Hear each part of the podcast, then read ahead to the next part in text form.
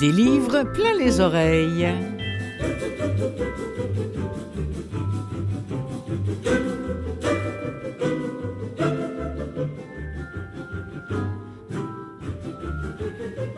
Bonjour à toutes et à tous qui nous écoutez peut-être par euh, le net, euh, en podcast ou encore via CKVL, dont je salue les auditrices et les auditeurs, ou encore via Canalem, euh, notamment à la télévision ou sur le site de Canalem qui produit l'émission Des livres plein les oreilles. Alors, cette semaine, un nouveau livre parmi tant d'autres, mais celui-ci me parle peut-être un petit peu plus que certains, sans doute parce qu'il est question de chiens. Oui, oui, oui, oui, c'est une autre de mes passions en dehors de la musique et du livre audio. Alors, euh, voilà pourquoi d'ailleurs j'ai demandé à Gérald de Cousineau de nous signer une chronique aujourd'hui sur euh, ce livre qui fait beaucoup parler de lui, Son odeur après la pluie, de Cédric Sapin-Dufour. Et puis partant de là, je me suis dit, tiens, et pourquoi pas faire un spécial Pitou après tout? Et j'ai pour vous, ben, j'en ai trouvé plein des bouquins, ma foi, fort intéressants, des choses que vous connaissez certainement et d'autres pas du tout. Euh, j'ai un ou deux coups de cœur euh, dans ces extraits que je vais vous proposer aujourd'hui. Il y a La fabrication des chiens. Ça, c'est une série de livres qui est à la fois une série historique et euh, c'est vraiment remarquable. C'est écrit par une femme qui s'appelle Agnès Michaud. il y a aussi une série jeunesse qui s'appelle Quelle vie de chien? Il y a aussi le prix Femina 2023 avec un livre qui s'appelle Un chien à ma table. Euh, remarquablement lu, j'ai hâte de vous en entendre un extrait.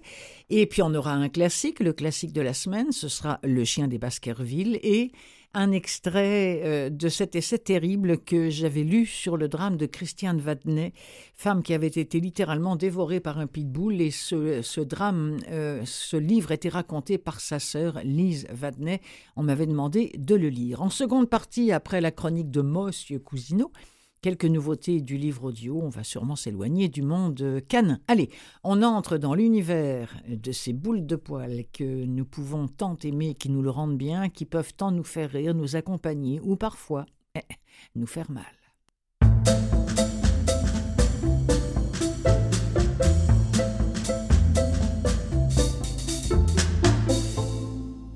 Alors cette série que je ne connaissais mais alors tellement pas, ça s'appelle La fabrication des chiens. C'est euh, écrit par Agnès Michaud.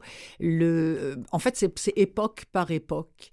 Et c'est via les chiens qu'elle dessine à grands traits euh, ce, que sont, ce qu'il faut retenir de ces époques-là, dans ce qu'elles ont, par, dans ce qu'elles ont par exemple dans ce premier tome de plus misogyne. Mais misogyne, ça, ça en est vraiment hallucinant. Alors on est en 1889 au crépuscule de l'exposition universelle à Paris. On est avec un jeune homme qui s'appelle Louis Daumal, il a 19 ans, c'est un jeune journaliste au Figaro, euh, et on a le, le, le comte euh, de, Paris, qui l'a pris sous son aile, lui a demandé euh, d'aller euh, visiter la, capitale, d'aller euh, côtoyer le, gratin de, l'époque que sont les Verlaine, les, les, Zola. Il y a même une rencontre avec le docteur Mengele, qui était un type épouvantable qui pratiquait d'horribles expériences sur les chiens notamment. Bref, euh, tout ce que Paris compte de euh, haute pété, de, haute bourgeoisie. Et alors vous me direz, les chiens, eh bien, vous allez l'entendre dans l'extrait, ils sont là, absolument très, très, très présents. Euh, soyons honnêtes, écrit un lecteur dans Babelio, que, que j'ai trouvé sur Babelio, soyons honnêtes, tout est gris et glauque souvent dans ce roman, et qui se passionne pour les chiens comme moi aura parfois du mal à digérer certains passages et chapitres. Pour autant, j'ai aimé l'originalité de ce roman historique, puisqu'à ma connaissance, il s'agit du seul livre traitant de ce sujet, la fabrication des chiens. En voici euh, un extrait. Bonjour la misogynie.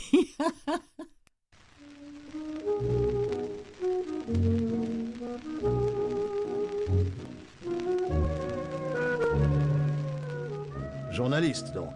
Eh bien, jeune homme, voilà une position formidable. Quoi de plus merveilleux que d'être l'observateur de ce siècle de progrès, le plus beau des siècles, celui qui enfin va éclairer et grandir l'humanité? Vous voyez ce chien? Un petit chien noir taché de fauve, au museau exagérément court et écrasé, si écrasés qu'ils semblaient faire pression sur l'orbite de ses yeux ronds au point de les éjecter, furetaient entre les ourlets précieux, attendrissants et ridicules. Dans le cliquetis des verres, le choc des talons sur le marbre de la salle de bal, dans les notes épuisées de l'orchestre qui cisaillait en rythme depuis des heures entre les exclamations et les rires, cette étrange créature sembla soudain l'axe impérieux décrétant les orbites, l'astre autour duquel ce monde effectuait sa révolution sans s'en apercevoir. Tout est là, reprit l'inconnu. Tout est dans la perfection de ce singulier animal.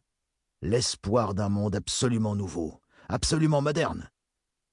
Je m'amusai à jouer les intrigués, et mes yeux se mirent à suivre ce petit chien, à tourner autour de ce soleil à poils noirs, puisque telle devait être à ce moment, selon mon interlocuteur, la loi cosmique. Bientôt, trottinant vers une autre galaxie, l'astre s'éclipsa et l'inconnu posa familièrement sa main sur mon épaule. J'aurais tant de choses à vous dire. Mais la danse, mais les femmes Ah C'était reparti pour un tour, et je ne lui avais même pas demandé son nom, ce qui faisait de moi un bien piètre journaliste. Le baron revint, deux coupes de champagne à la main. Il faut tout faire soi-même dans cette baraque. Tenez, Domal, buvez, c'est de votre âge. Ah, c'est chiant. Pas une femme qui ne soit venue avec sa bête. Et sa gambade tout à loisir. Rien qu'à l'instant, j'ai failli en piétiner trois. C'est qu'elles les ont de plus en plus petits. Si elles pouvaient se les épingler au revers du corsage. L'amouracherie du toutou, n'est-ce pas là une des formes modernes de la stupidité? Mais que faire? Je vous le demande, Domal. Ma femme aussi a succombé, et je dois supporter l'haleine fétide d'une boule de poil qui ne sait même pas chasser. Un chien qui ne sait pas chasser, tout de même. Je ne voudrais pas passer pour un horrible réactionnaire, mais vous conviendrez, Domal, qu'il y a là un cas flagrant de dégénérescence de la race. Je le regardais en le gratifiant de mon plus beau sourire, pensant que le baron, une vieille perruque, sans doute née au moment où l'empereur abdiquait, avec son style et ses manières très 1830, était cependant tout à fait up-to-date, en plein dans les obsessions de ce 1889 finissant. Obsession que je m'étais amusé à recenser avant de les épingler contre un des murs de la rédaction du Figaro, en priant mes collègues de bien vouloir cocher celles qu'ils ruminaient.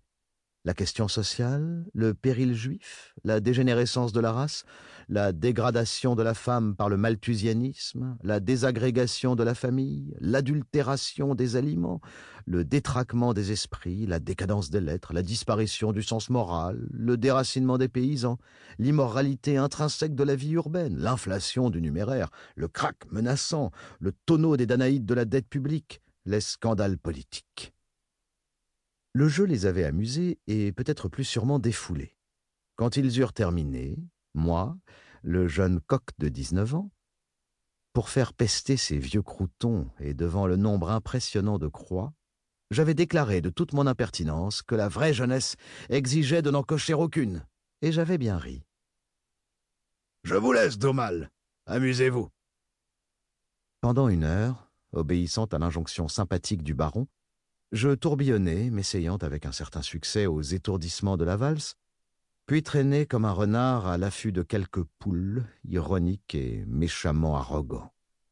Certaines femmes avaient le don d'attiser en moi ce mauvais penchant, celles nombreuses à mon avis, qui s'étaient affublées pour l'occasion d'un surplus d'artifice, appelées, étaient-elles persuadées, à les rendre sexuellement désirables, mais dont les codes grossiers se déchiffraient dans la seconde, offrant la cartographie sans mystère des goûts imposés par le vice et l'argent. Envahissante, triomphante, affectée, tout entière concentrée sur la perspective troublante de leurs intérieurs de corsage, ces créatures agitaient des ailes inaptes à l'envol dans une basse-cour vouée à l'adoration d'un seul Dieu, celui des apparences.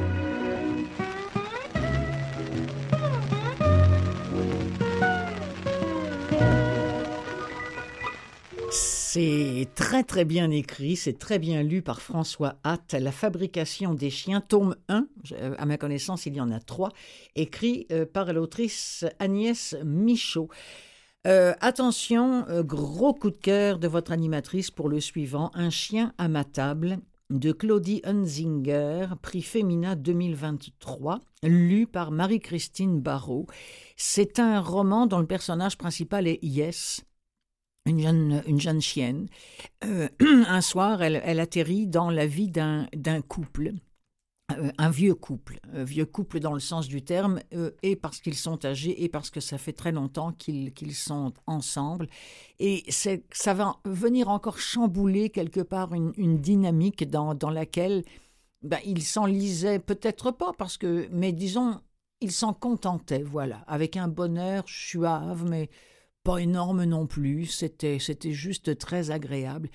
Alors c'est aussi un roman d'amour entre, entre, deux êtres humains parce qu'ils s'aiment encore beaucoup euh, et c'est cette, cette, cette, histoire de cette intrusion de, de, de Yes d'ailleurs qui sera le, le, révélateur de l'amour qui lie ce, couple-là. C'est d'une tendresse infinie, c'est parfois d'une tristesse aussi infinie, vous allez l'entendre, cette chienne a, a, vécu quelque chose euh, d'atroce et alors c'est lu remarquablement par Marie-Christine Barrault, qui n'est pas de la première jeunesse, qui est une, qui est une comédienne très très très connue euh, en France, qu'on voit beaucoup moins, peut-être à cause de, de son âge, mais la voix est encore très belle.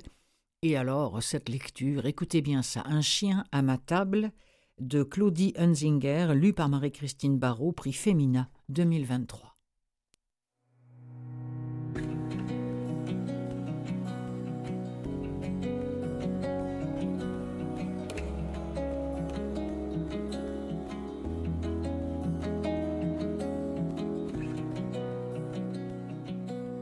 A un chien ai-je crié à Grieg, qui se trouvait dans son studio situé à côté du mien, à l'étage. Chacun son lit, sa bibliothèque, ses rêves. Chacun son écosystème. Le mien, fenêtres ouvertes sur la prairie. Le sien, rideau tiré jour et nuit sur cette sorte de réserve, de resserre, de repère, de boîte crânienne, mais on aurait pu dire aussi de silo à livres, qu'était sa chambre. Quand celui qui était mon compagnon depuis presque soixante ans, mon vieux Grigou, mon gredin, au point que je le surnommais Grig, lui, les bons jours m'appelaient Fifi, les très bons Biche ou Tibiche, les mauvais Sophie. Alors quand Grig est descendu de sa chambre, barbe de cinq jours, cheveux gris, bandana rouge autour du cou, sans âge et sans se presser, comme quelqu'un à qui on ne la fait pas, revenu de tout, revenu du monde qui ne le surprenait plus, ne l'indignait pas davantage, dont il avait accepté la défaite en même temps que celle de son corps, ce monde auquel il préférait à présent les livres, alors quand il s'est approché, sentant le tabac, la fiction et la nuit qu'il adorait, grognant à son habitude d'avoir été dérangé, le chien est venu se réfugier à mes pieds, où il a roulé sur le dos, offrant son ventre piqueté de tétons. Ça m'est venu en un éclair. And yes, I said, Yes, I will, yes. Je l'ai appelé Yes. J'ai dit Je suis là, Yes. Et je me suis accroupie, et j'ai passé mes doigts à travers le pelage feutré de son encolure, mêlé de longues tiges de ronces, de feuilles de bouleau, de débris de mousse, et trempé. La fuyarde avait pris la pluie avant nous. Elle venait de la pluie, de l'ouest, et sentait le chien mouillé. J'ai cherché s'il y avait une plaque au collier, au passage, j'ai scruté le pavillon de ses oreilles à la recherche d'une identité, d'un tatouage, de quelque chose. Mais rien, sauf une tique que j'ai enlevée avec le crochet en plastique jaune toujours dans la poche de mon pantalon. La chienne se laissait faire. Je lui disais Je suis là, c'est fini, tout va bien. Elle répondait. J'entendais qu'elle me répondait de tout son corps qui s'était remis à trembler pour me signifier sa peur et sa confiance en moi. J'ai aussi compté les doigts de ses larges pattes fourrées, elle en avait quatre, plus deux ergots aux pattes arrière. Une race de berger, a dit Grieg, penché au-dessus de nous. Et encore une fois, j'ai dit Je suis là.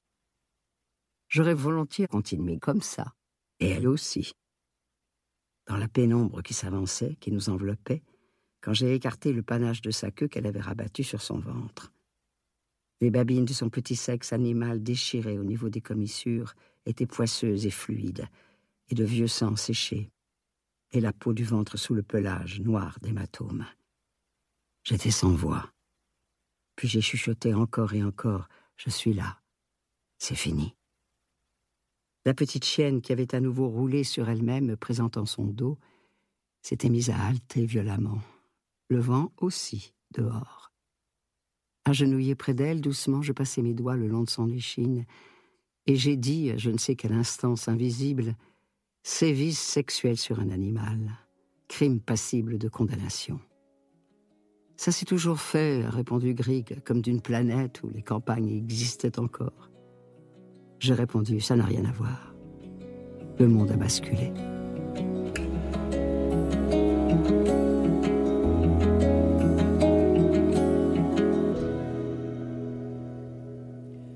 Que c'est magnifiquement écrit et lu. Je rappelle le titre Un chien à ma table de Claudie Hunzinger, lu par Marie-Christine Barrault.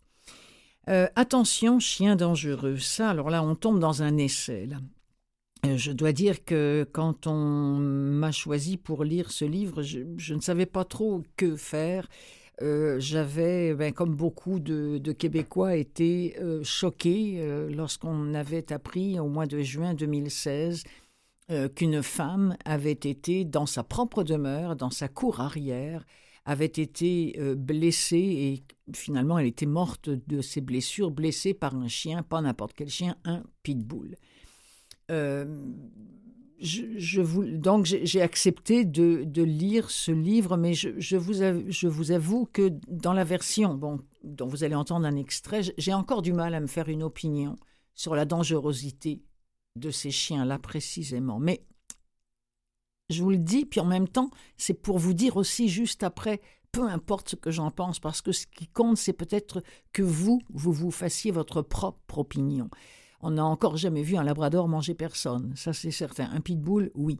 Alors, faut-il généraliser? C'est arrivé à la sœur de Madame Vadney.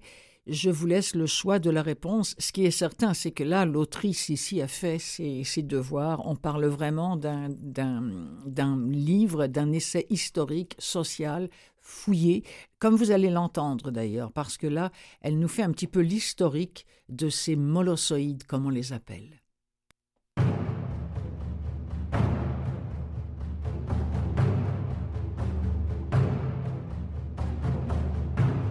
Voit apparaître le pitbull vers la fin du XVIIIe siècle en Angleterre. Ce type de chien serait né de croisements entre des bulldogs molossoïdes et des terriers, croisement visant à produire un chien combinant l'esprit de jeu du terrier avec la force et l'athlétisme du bulldog anglais, un chien fait pour combattre. En effet, afin de se divertir et pour le simple plaisir de voir couler le sang, on utilisait ces chiens entre autres lors de spectacles au cours desquels on les faisait combattre, dans des arènes ou dans des fosses, principalement contre des taureaux, d'où leur nom pit, fosse, trou, arène, et boule, taureau, mais aussi contre des mules, des ours, des singes ou des blaireaux. L'État britannique a interdit ces spectacles sauvages vers 1830, ce qui n'a pas empêché les amateurs de sensations fortes de se cacher dans des puits de la région minière du Staffordshire pour continuer d'organiser des combats entre chiens, combats à mort au cours desquels les paris étaient ouverts. De nouveaux jeux sont également inventés, notamment le rat baiting, qui consistait à placer le chien dans une arène en compagnie d'un nombre important de rats. Les spectateurs pariaient sur le nombre de rats qui seraient alors tués, de même que sur le temps que mettrait le pitbull à tuer chaque rat. Ainsi, la naissance et le développement du pitbull sont étroitement liés au combat et au gambling. En France, à la même époque, les combats de pitbull étaient une spécialité du milieu de la boucherie. Le pitbull était utilisé pour contrôler le taureau que le boucher allait abattre et décapiter. Aux États-Unis, où ces combats à mort étaient très populaires, les éleveurs effectuaient des croisements secrets pour obtenir des chiens de plus en plus combatifs, créés tout spécialement pour tuer. En fait, les combats de chiens ne datent pas d'hier. On peut présumer qu'ils ont existé dès le début de la domestication de l'espèce et qu'ils existent toujours, bien que clandestinement encore aujourd'hui. De plus, partout dans le monde on retrouve des chiens de combat, le Sharpei dans la Chine ancienne, le Tosa Inu au Japon, l'ensemble des dogs en Europe, le bulldog au Royaume-Uni, le terrier américain du Staffordshire et le pitbull aux États-Unis, le cane corso italien, etc. Les reproducteurs sont sélectionnés dans cette optique et les chiots, élevés en isolement à l'écart de leurs congénères. Dès lors, ceux-ci, privés de l'apprentissage de la communication, sont bien incapables, lorsque survient un conflit, de comprendre les signaux envoyés par les autres chiens, posture de dominance ou encore d'apaisement et de soumission. Ainsi, le chien de combat pourra aller jusqu'à tuer un autre chien, même si celui-ci lui envoie des signaux clairs de soumission, la passion pour le combat se transformant alors en fureur et en violence. Ce comportement pathologique peut se retrouver chez des chiens de toute race, mais les chiens de combat, dont le pitbull, y sont davantage prédisposés.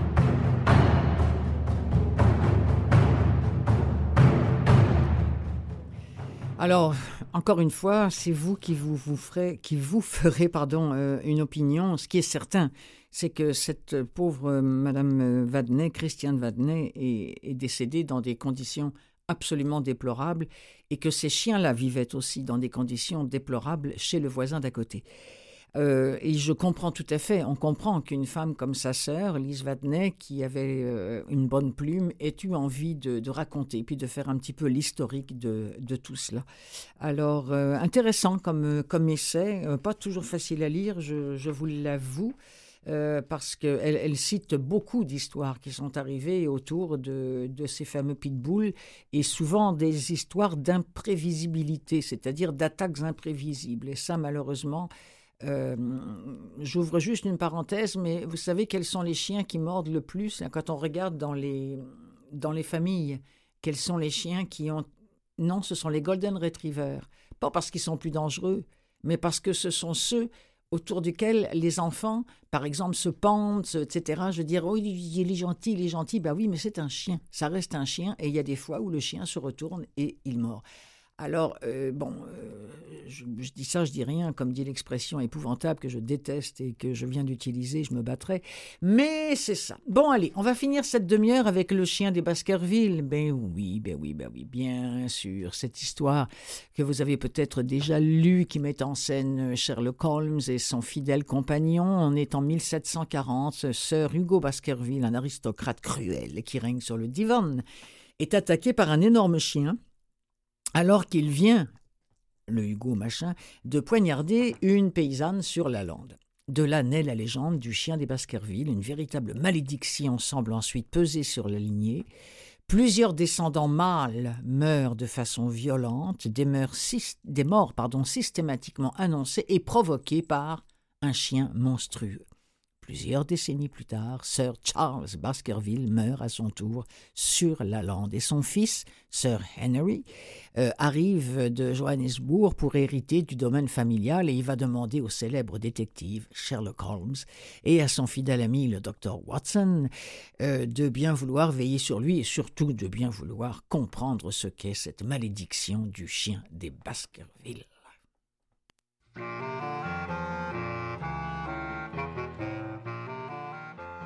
Nous avons affaire à un interne en médecine ou en chirurgie à peine plus âgé qu'un étudiant. Il a quitté ses fonctions voici cinq ans. La date est gravée sur la canne. Si bien que votre médecin d'un certain âge grave et patriarcal disparaît en fumée, mon cher Watson, pour faire place à un homme d'une trentaine d'années, aimable, sans ambition, distrait, et qui possède un chien. Un chien favori qui a été dressé à tenir cette canne derrière son maître. Comme la canne est lourde, le chien la serre fortement par le milieu, et les traces de ses dents sont visibles. La mâchoire du chien, telle qu'on peut se la représenter d'après les espaces entre ses marques, est, à mon avis, trop large pour un terrier, mais pas assez large pour un dog. Ce serait donc. Hmm, oui, c'est bien un épagnol à poils bouclés. Tout en parlant, il s'était levé pour arpenter la pièce et s'était arrêté derrière la fenêtre. Sa voix avait exprimé une conviction si forte que je le regardais avec surprise. Mon cher ami, comment pouvez-vous parler avec tant d'assurance? Pour la bonne raison que je vois le chien devant notre porte, et que son propriétaire vient de sonner. Ne vous éloignez pas, Watson, je vous prie. C'est l'un de vos confrères et votre présence peut m'être utile. À présent, voici le moment dramatique du destin, Watson. Vous entendez un pas dans l'escalier et vous ne savez pas s'il monte pour un bien ou pour un mal. Qu'a donc le docteur James Mortimer, homme de science, a demandé à Sherlock Holmes spécialiste du crime. Entrez. L'aspect de notre visiteur m'étonna d'autant plus que je m'attendais au type classique du médecin de campagne. Or, il était de haute taille et très mince. Son nez, qui avait la forme d'un bec, s'allongeait entre deux yeux gris perçants qui brillaient derrière des lunettes cerclées d'or. En dépit de sa jeunesse, il était voûté. Il marchait en penchant en avant un visage bienveillant. Quand il entra et qu'il aperçut sa canne dans les mains de Holmes, il poussa un cri de joie. Oh. Oh, je suis si content. Je me demandais si je l'avais oubliée ici ou à l'agence maritime. Oh, pour rien au monde, je ne voudrais la perdre. Un cadeau, à ce que je vois, dit Holmes. Oui. Du Charing Cross Hospital? Oh, de quelques amis que j'avais là, à l'occasion de mon mariage. Mon Dieu, mon Dieu, comme c'est bête, soupira Holmes en secouant la tête. Ahuri, le docteur Mortimer le contempla à travers ses lunettes. Pourquoi est-ce bête? Oh, vous avez simplement bouleversé nos petites déductions. Vous avez bien dit mariage. Oui, monsieur. Je me suis marié et j'ai quitté l'hôpital. Il fallait que je m'établisse à mon compte. Allons, allons, nous ne nous étions pas tellement trompés, dit Holmes. Et maintenant, docteur James Mortimer, dites plutôt monsieur Mortimer, je ne suis qu'un humble touche-à-tout de la science, monsieur Holmes, un ramasseur de coquillages sur la grève du grand océan de l'inconnu. Je présume que c'est à monsieur Sherlock Holmes que je m'adresse présentement, et non à. En effet, et voici mon ami le docteur Watson. Heureux de faire votre connaissance, monsieur. Oh, votre nom ne m'est pas inconnu, il est associé à celui de votre ami. Sherlock Holmes, d'un geste, invita notre étrange visiteur à s'asseoir. Je suis venu chez vous, monsieur Holmes, parce que je sais que je n'ai rien d'un homme pratique et que je me trouve tout à coup aux prises avec un problème grave, peu banal.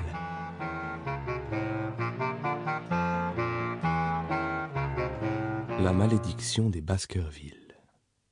J'ai dans ma poche un document, commença le docteur Mortimer. Ce papier de famille m'a été confié par Sir Charles Baskerville, dont le décès subit et tragique il y a trois mois a suscité beaucoup d'émotions dans le Devonshire. Je peux dire que j'étais son ami autant que son médecin.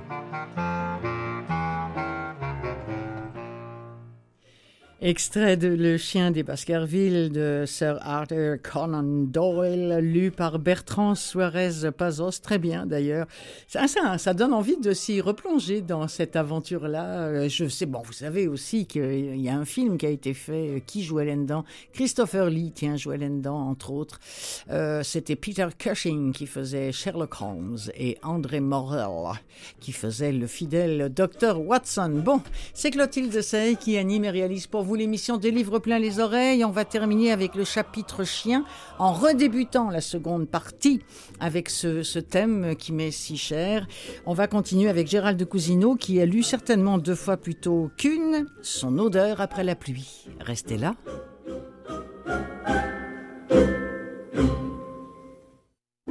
Des livres plein les oreilles, seconde partie.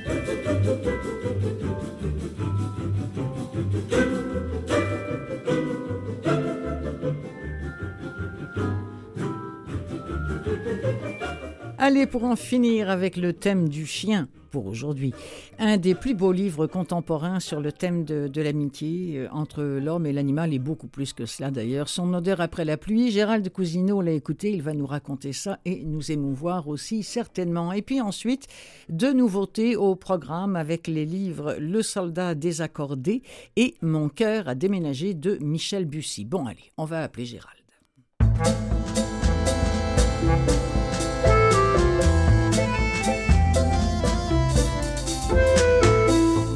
Bonjour, Monsieur Cousineau.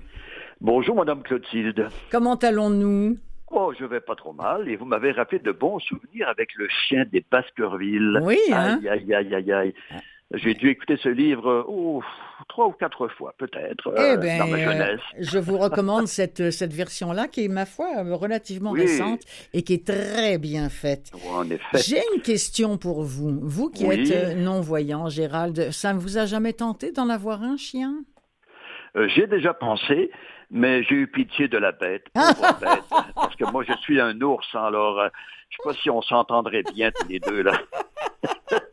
Mais même après avoir lu un livre comme celui dont vous allez Ben, nous parler. J'avoue que quand euh, j'ai écouté trois fois le livre de Cédric euh, Sapin de Four, soit, soit dit en passant, quel nom, quel beau nom quand même. oui, hein, c'est vrai. Et c'est vrai, et, moi j'ai dit du four. Non, c'est deux fours. Je, corrige sur ma feuille de route. Voilà. Sapin de four. Et donc, euh, bien sûr, euh, son livre, Son odeur après la pluie, livre paru l'an dernier. Mm-hmm. Et bon, euh, vous l'avez aimé, je l'ai beaucoup aimé aussi, puisque je le répète, je l'ai écouté trois fois. et donc, ce livre raconte la vie euh, le compagnonnage euh, du narrateur avec son chien qu'il a baptisé Ubac, U-B-A-C. Donc, ils ont vécu 13 ans ensemble et je dis tout de suite, ils ont vécu dans un paysage de montagne parce que euh, je vais oublier de dire que Cédric Sapin de Four a eu la piqûre de la montagne alors qu'il avait 8 hmm. ans et qu'il s'est retrouvé à Chamonix, donc devant le hmm. Mont Blanc. Hmm. pour avoir moi-même gravi le Mont Blanc, je vous rassure tout de suite, je, n'ai pas monté la montagne, j'ai pris l'ascenseur, le téléphérique. Mais je, comprends les gens qui ont la piqûre pour la montagne. Donc, lui, il l'a eu à 8 ans. Donc, c'est ça le récit de Sapin de Four, euh, le compagnonnage entre le narrateur et Hubac. Et euh, j'ai entendu, j'ai écouté l'extrait que vous m'aviez envoyé, et tout de suite, on est dans le bain. Hmm. Très, très, très belle, très belle et courte, c'est vrai, mais très belle préface de Jean-Paul Dubois, qui a lui aussi un chien. Oui. Vous voulez qu'on l'écoute tout de suite et on en parle après? On sera tout de suite dans le, dans le bain. Dans le bain. Alors on plonge. Hum. Dans ce livre, l'auteur a une belle habitude, très signifiante à l'égard de son chien. Au plus fort de la chaleur, il lui donne à boire, de la bouche à la gueule.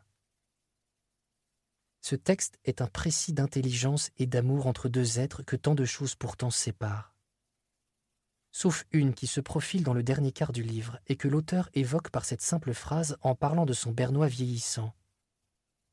Quand va-t-il comprendre qu'il est mortel? Je crois qu'un chien n'a pas à savoir ces choses-là. Et c'est ce qui devrait le sauver. Et pourtant arrive la fin. Des pages d'abord inquiètes dans les entrailles de vétérinaires dévoués, puis déchirantes à l'aube des ultimes jours.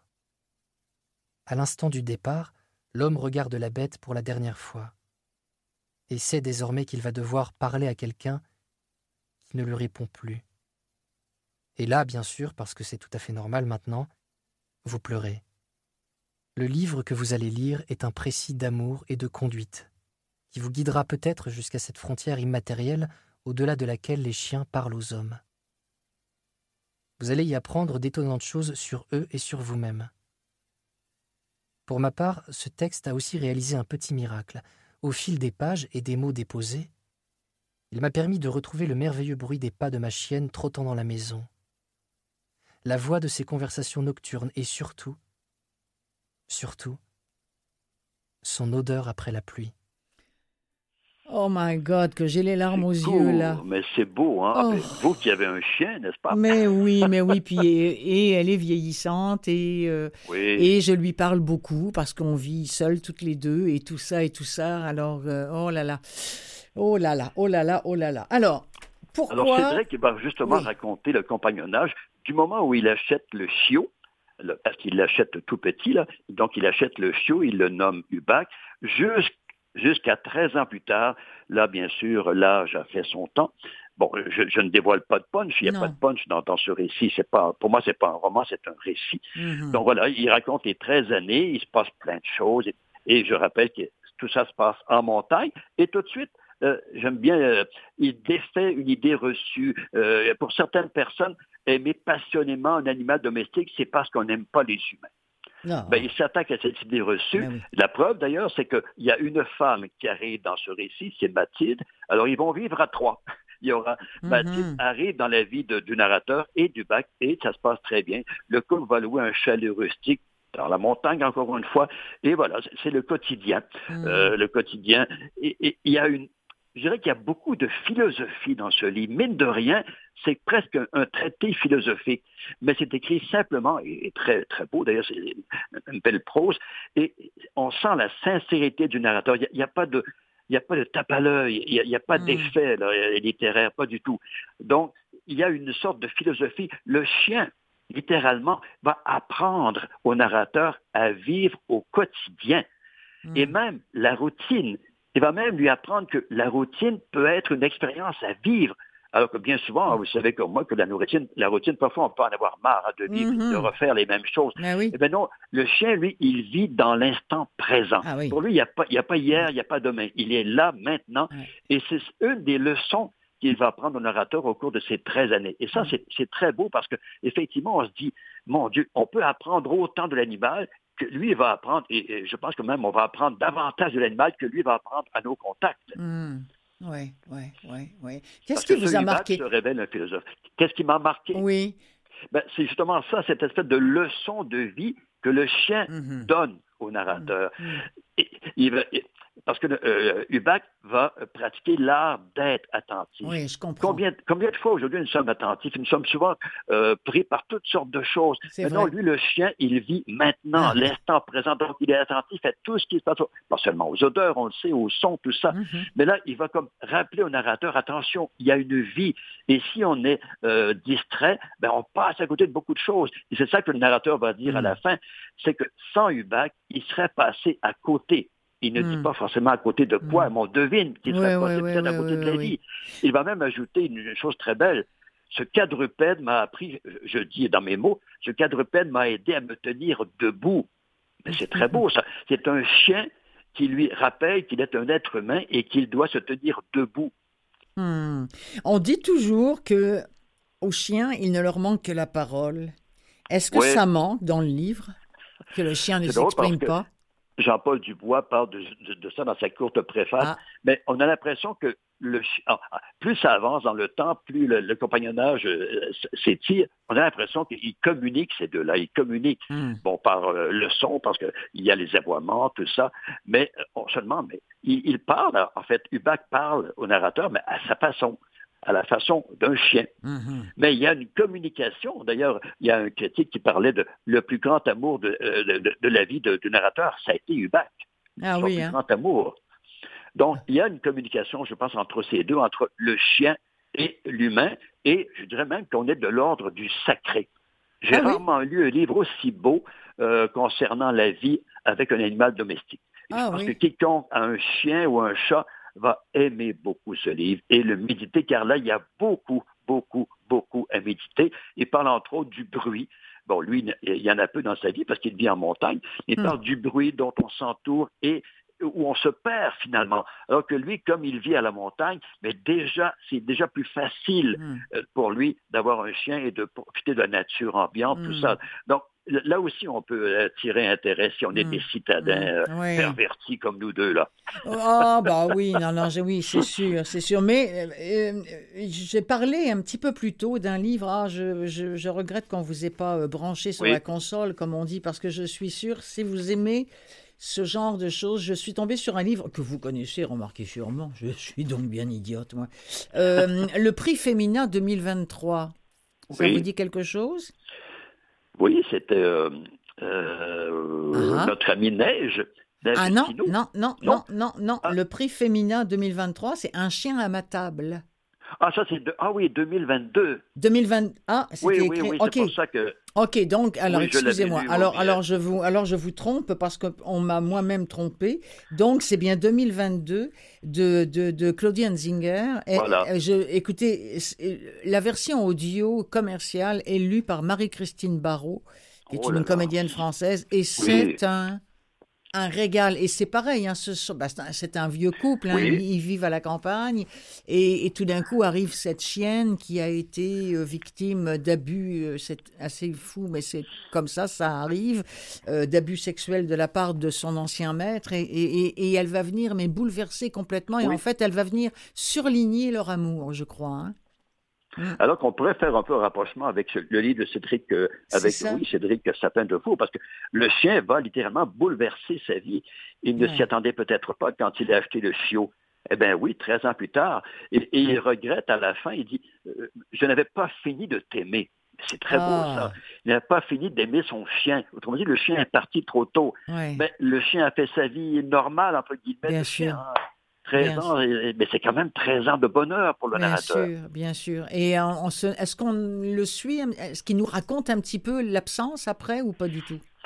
Euh, il n'y a pas beaucoup de pages après. Une fois que le chien meurt, je pense que c'est en juillet 2017, bien sûr, il, va faire une sorte d'épilogue, mais l'essentiel du roman, du, non, voyez, j'ai fait une erreur. L'essentiel du récit se passe vraiment au moment où le chien est encore là. Bien sûr, on parle des petites suites vétérinaires, etc., des jeux euh, dans la campagne, mais euh, l'essentiel du roman, du, du, récit, se déroule vraiment en présence du chien euh, hmm. et de Mathilde parfois, oui. C'est vraiment une merveille. Ben, écoutez, on, va, on va conclure avec ce mot que j'avais entendu dans, dans, la bouche du, du, vétérinaire Sébastien Gfoury, qui est le vétérinaire euh, attitré à, Radio-Canada et qui est un être que j'ai eu l'occasion de, de, côtoyer, qui est un type vraiment formidable.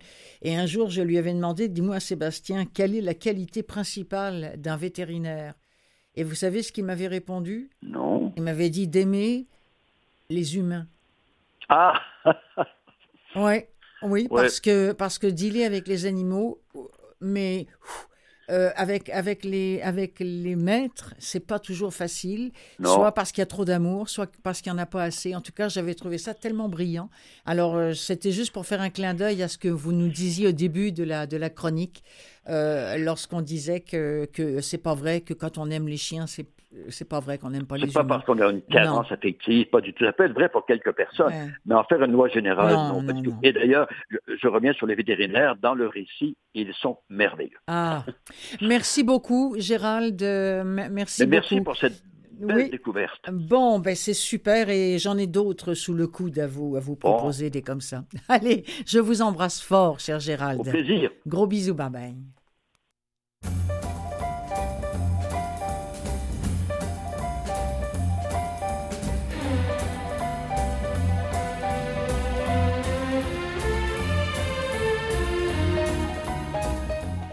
M'aperçois qu'on aurait peut-être euh, dû euh, rappeler le, titre du livre dont nous parlions, Son odeur après la pluie. Rien que le titre.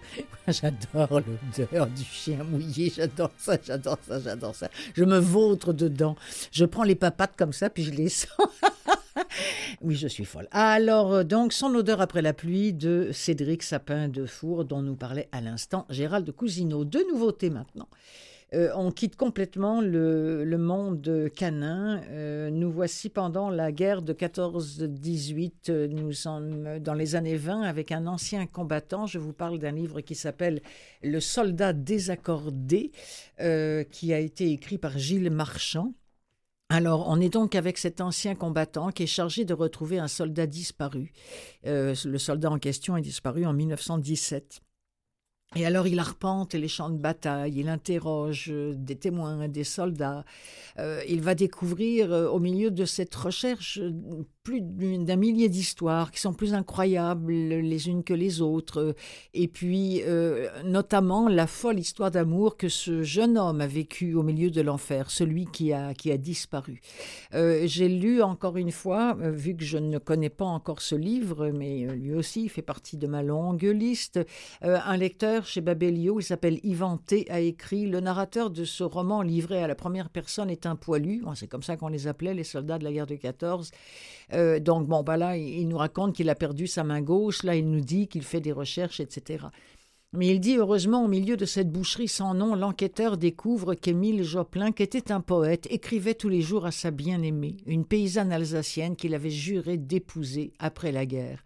Cette magnifique histoire d'amour, écrit Yvan aussi grande que la guerre qui la dévore, apporte un brin de lumière au cœur des ténèbres. Voici un extrait de Le soldat désaccordé de Gilles Marchand et c'est lu par Laurent Natrella. Des hommes, il en faut toujours, car la guerre, car la guerre se fout des serments d'amour elle n'aime que le son du tambour. Une main en moins, impossible pour moi de retrouver ma vie d'avant. Après-guerre, un ancien camarade de combat m'avait présenté une certaine Blanche Maupas. Elle enquêtait sur l'affaire des caporaux de Souin et avait besoin de quelqu'un comme moi. Elle remuait ciel et terre pour prouver que son mari avait été fusillé à tort. Quasiment vingt ans elle y a passé et s'il en avait fallu trente, elle aurait fait de la même manière. Un bel exemple. Elle a fait appel à la Ligue des droits de l'homme, accouru de cabinet ministériel en cabinet ministériel, jusqu'à la Cour de cassation. Rendez-vous annulé, demande rejetée. Elle n'a jamais baissé les bras. Le pauvre Théophile avait été fusillé pour l'exemple avec trois de ses camarades pour refus d'obéissance devant l'ennemi. Ce qui s'était passé, c'est que c'était un sacré foutoir, que plus personne ne comprenait rien à rien, que ça pilonnait et que ça mitraillait, et que l'artillerie française n'était pas à la hauteur de celle de l'ennemi. Blanche Maupas m'a tout appris. La méthode, l'abnégation, le sens du détail, les réseaux, l'importance de l'opinion publique, les démarches judiciaires. Quand Blanche avait besoin d'un service, je le lui rendais. J'étais à ses côtés en février 1920, quand le ministère de la Justice a refusé d'examiner le dossier. J'étais également là en mars 1922, quand il a été rejeté par la Cour de cassation. Quand il a de nouveau été rejeté en 1926, j'étais déjà sur l'affaire Joplin, celle qui allait m'occuper pendant plus de dix ans. Je suis néanmoins allé la trouver quand les caporaux ont enfin été réhabilités par la Cour de justice militaire en 1934. À cette époque, nous ne nous voyions quasiment plus, mais nous correspondions de temps à autre. Cela faisait déjà un moment que, en parallèle, je travaillais pour des associations ou différents comités œuvrant à la réhabilitation des fusillés pour l'exemple. Et je parcourais le pays afin de permettre à une famille de retrouver la dépouille d'un soldat qui n'était pas revenu. Je m'escrimais sur l'affaire Joplin depuis trop longtemps. Dans notre petit milieu, ça commençait à jaser.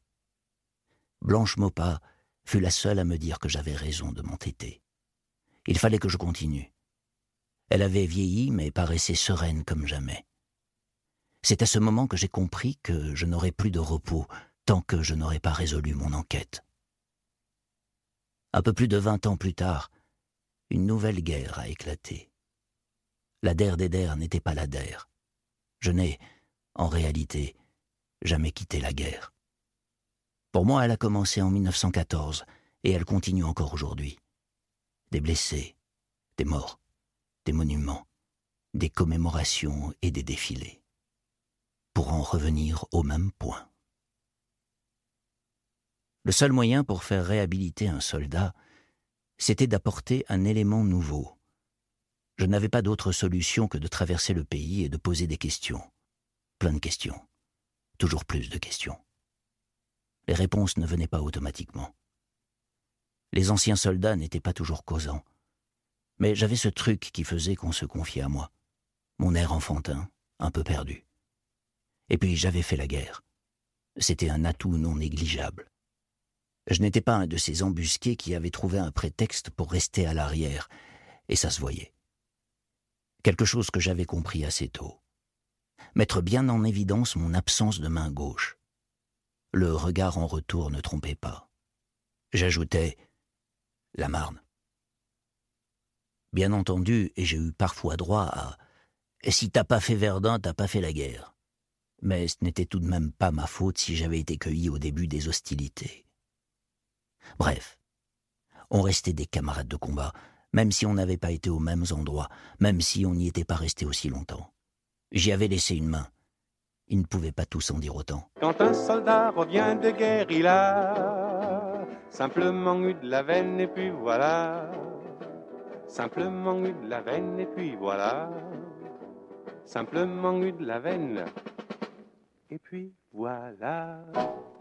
Oui, ça c'est une des premières chansons euh, que Yves Montand avait enregistré euh, quand un soldat s'en va en guerre. Et puis là, ça c'était la toute fin de la chanson pour accompagner le soldat désaccordé de Gilles Marchand, dont vous venez d'entendre un extrait lu par Laurent Natrella. Euh, Michel Bussy, c'est, je vous en ai parlé il y a quelques mois, je, récidive avec une nouveauté en audio. Euh, lu par Laure Filiou et Jean-Marc Couder, mais il n'y a que Laure Filiou qu'on va entendre dans l'extrait que je vous propose. Alors, ce livre-là, c'est l'histoire d'une vengeance, mais de la part d'une petite fille qui a 7 ans. Euh, c'est un récit initiatique, un roman d'amour, d'amitié. C'est une vaste enquête qui va s'étirer sur plus de 10 ans. Et euh, ben, au départ, la trame, c'est papa a tué maman et Ophélie a tout vu du haut de ses sept ans. Mais elle considère, Ophélie, que son père n'est pas le seul coupable. On va d'ailleurs l'entendre dans l'extrait parce qu'il y a un homme qui aurait pu sauver sa mère et euh, malheureusement ça n'arrivera pas. alors elle, ne va n'avoir qu'un but, ce, petit bout de chou de, de 7 ans jusqu'à l'âge de ses 17 ans, c'est retrouver des témoins, rassembler les pièces du puzzle qui vont la mener jusqu'à la vérité et elle va vouloir se venger.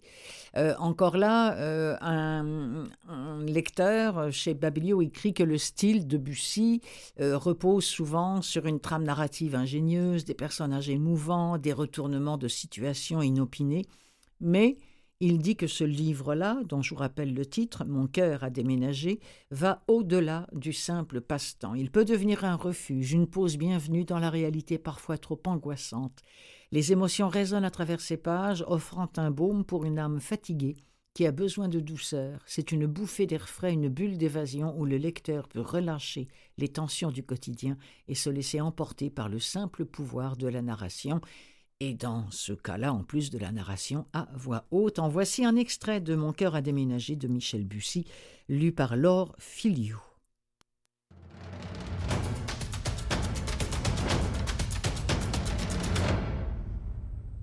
Je terminais mon assiette.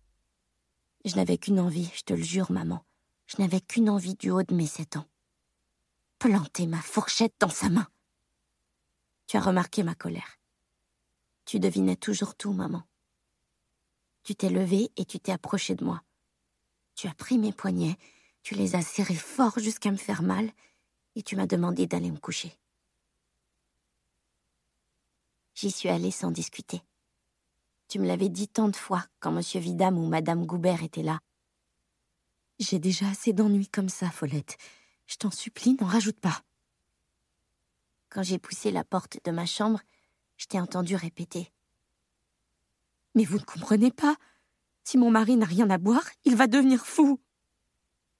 Cette fois, je n'ai pas vu Vidame soupirer, ni lever les yeux au plafond, ni regarder sa montre. De ma chambre, j'apercevais juste son dos et son long manteau qu'il n'avait même pas pris le temps de retirer. Je vais être claire, Maya. Je ne vous donnerai pas d'argent. Je le fais pour votre bien et pour le sien. C'est mon travail. Vous protéger. Restez alors. Il va bientôt rentrer. Je ne peux pas. Je haïssais déjà Vidam à ce moment-là. Tu continuais de le supplier, il restait là, sans bouger, comme s'il avait des remords, comme s'il savait ce qui allait se passer cette nuit-là, qu'il avait tout deviné et qu'il hésitait. Pas longtemps, juste un instant juste le temps que tu lui proposes un café. Il savait. Et pourtant, il n'a rien fait. Je suis montée par la petite échelle de bois dans mon lit en hauteur et je me suis allongée juste au-dessous du plafond. Bolduc s'est réveillé. Il s'est à peine poussé, comme si c'était sa place, pas la mienne. Puis quand il a vu que je me glissais sous mes draps, il a grimpé sur moi en ronronnant plus fort encore que le chauffe-eau. De mon lit, aussi haut perché qu'une ampoule accrochée au plafond, je voyais tout. Par la porte entr'ouverte, je t'ai vu servir une tasse de café à Vidam. Il n'a pas osé refuser, il n'a pas osé traîner non plus, alors il l'a bu debout. Il devait se brûler les mains, vu que toutes les anses des tasses que mamie Mette nous avait offertes à Noël étaient déjà cassées. Vidam a trempé ses lèvres et a grimacé. Bien fait. Il avait dû se brûler tout le reste aussi. Tu faisais toujours trop bouillir le café. Du moins, c'est ce que papa disait à chaque fois. Je me suis tortillée dans mon lit. Pousse-toi, Bolduc, pousse-toi. De mon observatoire, je dominais aussi tout le quartier. Notre appartement se trouvait au dixième étage de l'immeuble Sorano, le plus haut. Par la fenêtre, je pouvais espionner jusqu'à la rue Rému, l'allée Jouvet et la passerelle au-dessus de la voie rapide. Ce soir-là, j'ai aperçu un homme qui promenait son chien, peut-être Monsieur Lazare. J'ai vu aussi une dame qui rentrait dans l'une des cages d'escalier, un couple d'amoureux qui s'embrassaient, des dizaines de voitures qui roulaient sous la passerelle et des gars au-dessus qui n'avaient rien d'autre à faire que de les regarder. J'ai vu une mobilette s'arrêter devant l'épicerie de Monsieur Femme alors qu'il commençait à ranger ses fruits. Je note ces détails pour m'en souvenir, maman, des années après. Je me rends compte que mon cerveau a tout enregistré ce soir-là. Peut-être que moi aussi j'avais deviné ce qui allait se passer. Ou peut-être que c'est l'inverse. Si je me souviens de tous les détails, si tout s'est gravé dans ma mémoire, c'est à cause de tout ce qui est arrivé ensuite. Pour ne jamais oublier. Pour chercher une explication, un indice, un témoin. Comme ce type qui fume sa cigarette devant le terrain de basket, ou cet autre qui reste dans sa voiture sous un réverbère. Me souvenir de tout, maman. Chaque silhouette, chaque ombre, chaque feuille d'arbre, chaque feuille posée sur la table devant toi. Cette fois, Vida m'a vidé sa tasse. Tu l'as supplié une dernière fois. Restez pour lui parler, s'il vous plaît. Restez pour lui expliquer. Moi, il ne me croit pas.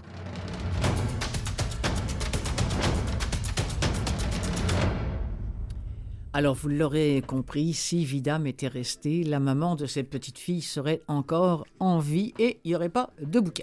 non, non, mais tout ça. Ah, les livres, les livres, comme on vous aime. Alors voilà, ainsi s'achève l'émission des livres plein les oreilles. Merci Mathieu Tessier d'être toujours en régie gentiment. Merci à Gérald Cousineau pour sa chronique. Euh, je me remercie moi-même profondément. De... Non, mais j'ai beaucoup de plaisir à, chercher tout ça pour vous, à monter tous ces extraits. C'est non, c'est vraiment un vrai, un vrai plaisir. Alors donc, on se retrouve la semaine prochaine. Salut.